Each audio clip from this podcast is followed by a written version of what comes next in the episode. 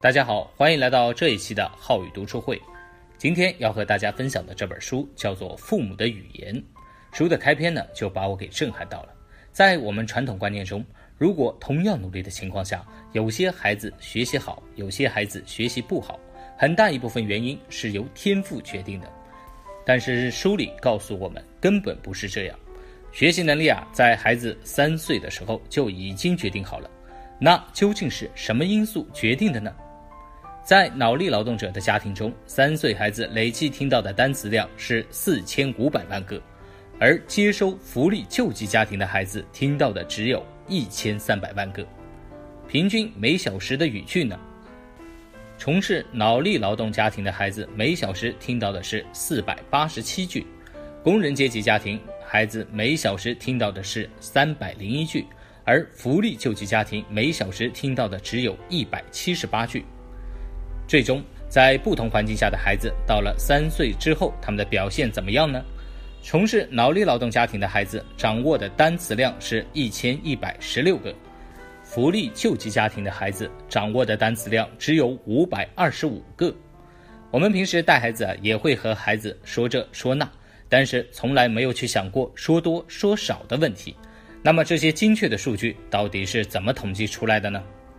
本书的作者达纳萨斯金德博士是芝加哥妇科及儿科教授，同时也是一名外科手术的医生，专门负责小儿人工耳蜗的植入。达纳博士在工作的初期遇到了两个孩子，一名叫做扎克，另一名叫做米歇尔，他们分别是七个月大和八个月大。两个孩子虽然先天性双耳失聪，在就诊的时候都表现得非常可爱。智力方面也都正常，由于各种原因，两个孩子完成人工耳蜗的时间都是在两岁的时候，这是他们真正能接触到有声世界的时间。一般医生手术完了，孩子病情也好了，就很少再去关注了。但是达纳博士却是特别的有心，一直跟踪两个孩子到九岁，也就是他们读小学三年级的时候，他分别去看望了两个孩子。他发现第一个小男孩扎克已经完全融入了正常学校的教育，并且能和老师、同学正常的交流，听力、说话都没有问题。然后他们又去看望了米歇尔，但这个小女孩必须在一个特殊教室里面学习。那这个特殊教室是什么呢？就是一个所有有交流障碍孩子的一个班级。即使打开了耳蜗装置，米歇尔也只能说一点点的话。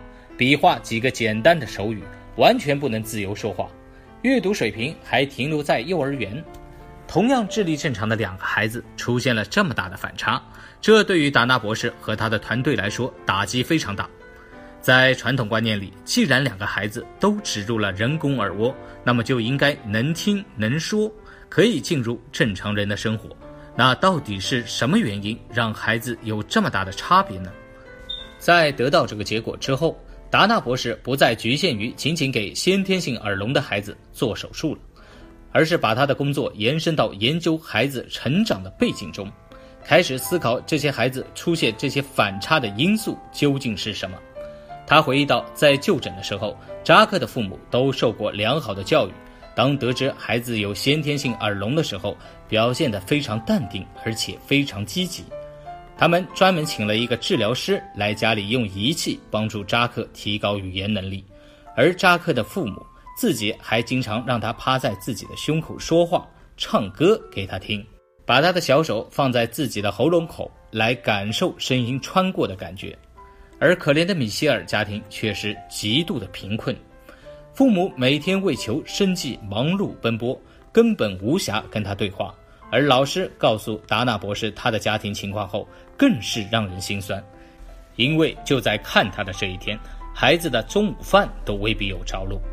终于，达纳博士开始意识到家庭的语言环境可能是影响孩子发展的重要因素。随后，他的团队进行了一个长达三年的研究，招募了四十二组家庭参与了这个项目，其中高社会经济地位的家庭有十三个。中等社会经济地位的家庭有十个，低社会家庭的十三个，还有六个处于贫困水平。三年当中，每星期会举行一次研讨会，每个家庭汇报上一周和孩子互动的情况。研究人员根据家长和孩子说的词汇量，在八个月的时候已经能预测出孩子在三岁时候能和父母交流的词汇量，而孩子三岁时候的表现又能够预测出孩子小学三年级时候的成绩。那么最终呢，预测的结果几乎都正确，而且数据的结果也表明，孩子最终的学习能力与家庭经济环境没有相关性。那么过了三岁之后，还有没有机会去改变孩子了呢？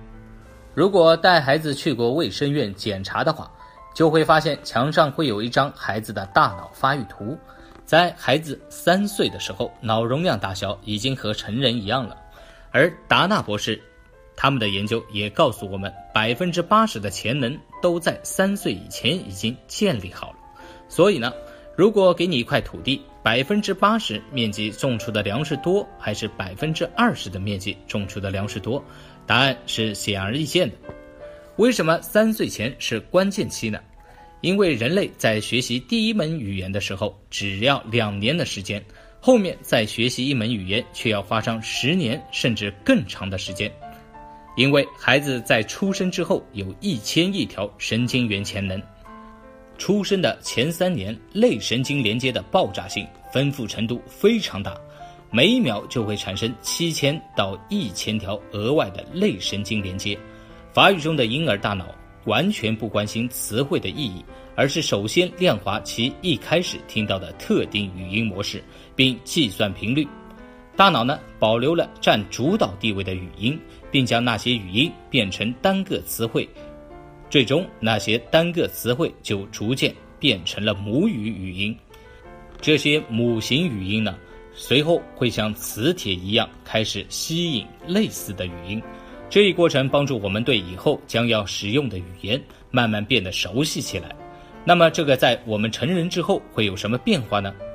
就是亚洲语言的人很难分清啊和一，欧洲语言的人则无法复制亚洲人的语调。如果仅仅加大词汇量的话，那么给孩子看电视或者语音工具能不能起到刺激语言发展的作用呢？人的大脑很奇怪，如果没有互动，可能会严重限制大脑学习和存储知识的能力。和能够存水的罐子不一样，大脑的表现呢，更像是一个没有人际互动的栓子。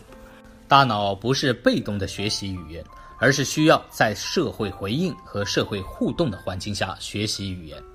达纳博士的研究团队就召集了一批九个月大的美国婴儿，然后其中一半由母职人员和他们说一些比较亲密的、充满母爱的普通话，另一半呢给他们播放同样亲密和充满母爱的普通话。这样的实验经过了十二次之后，听到真人说话的婴儿能分辨出汉语普通话的语音。听视频和录音的孩子没有任何变化，这一点啊，我还真的是非常有感觉。我儿子现在二十二个月大，之前呢，我一直给他听什么火火兔啊、天猫精灵这样的语音工具，效果真的是不明显。原来问题就出在这儿。父母的数学词汇和空间词汇对于儿童的能力也是息息相关。这是书中收录了芝加哥大学苏珊莱文教授做的一个测验，他和同事们仔细录制了父母在家中和孩子的所有对话，每一个单词、动作、互动，在长达九十分钟、五次家庭访问过程中，有的孩子只听到了四个与数学有关的词汇，而有的孩子听到的是两百五十个与数学有关的词汇。那么一周的时间，有的孩子听到的只有八个，而有的孩子听到的是一千七百九十九个数学词汇。那么一年当中呢，听到一千五百个数学词汇的孩子与听到十万个数学词汇的孩子之间就会存在巨大的差距。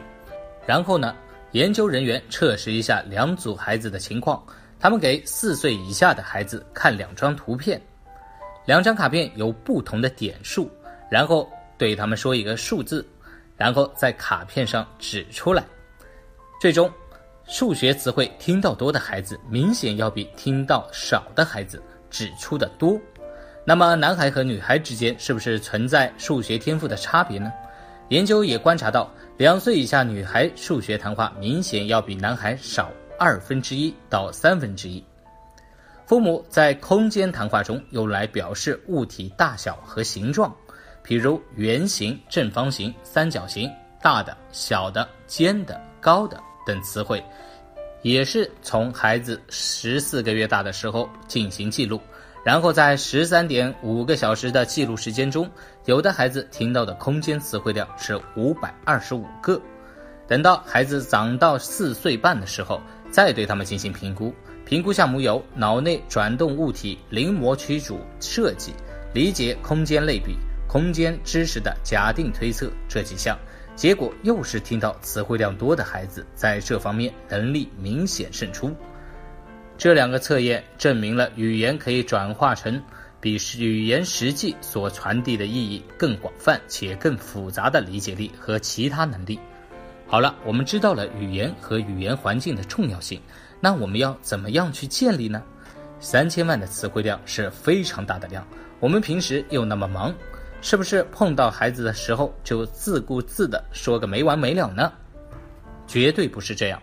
达纳博士在研究到早期语言环境对于孩子影响的时候，就在全美国发起了三千万词汇的运动，并让更多家庭参与到培训中来。经过了多年的实践，他的团队得出了和孩子建立语言环境最好的三条原则。首先呢是共情关注。什么叫做共情呢？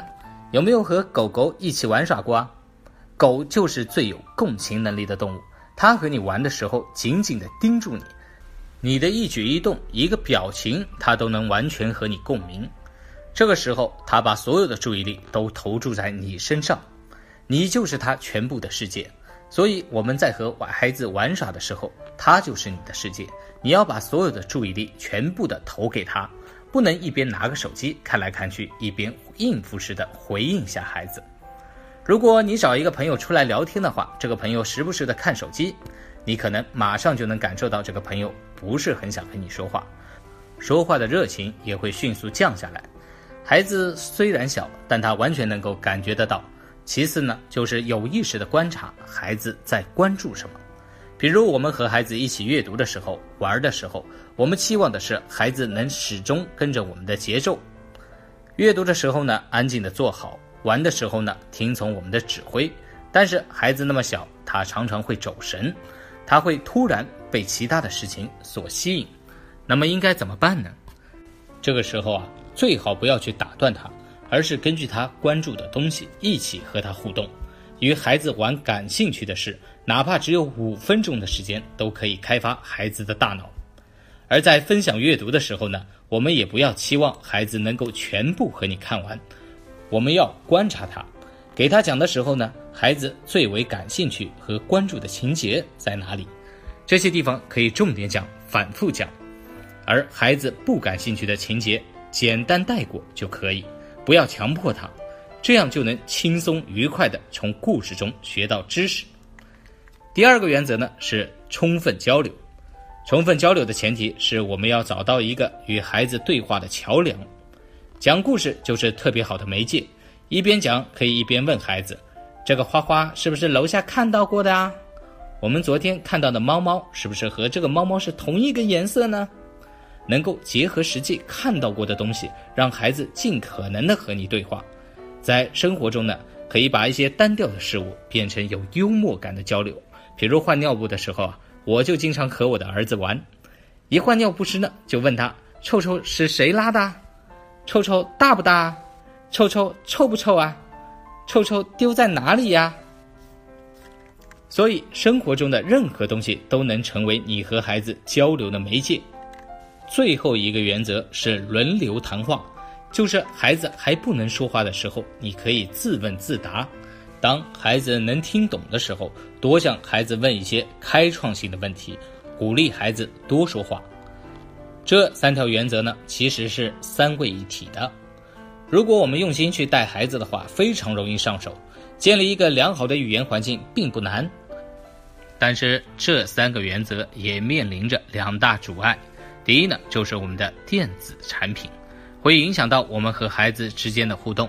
第二呢，就是命令性的语言会严重影响孩子的智力，还会影响到孩子形成固定性思维。由于时间的关系啊，没有办法再详细讲了。如果听到这本书的时候，你的孩子还在三岁前，那么非常的幸运，这本书完全有可能改变你孩子一生的命运。如果已经过了三岁呢？那么里面很多的育儿方法也会对你有非常大的启发，有兴趣的话可以买回去看一看，一定能够受益无穷。好了，今天的分享就到这里，感谢您的聆听，再见。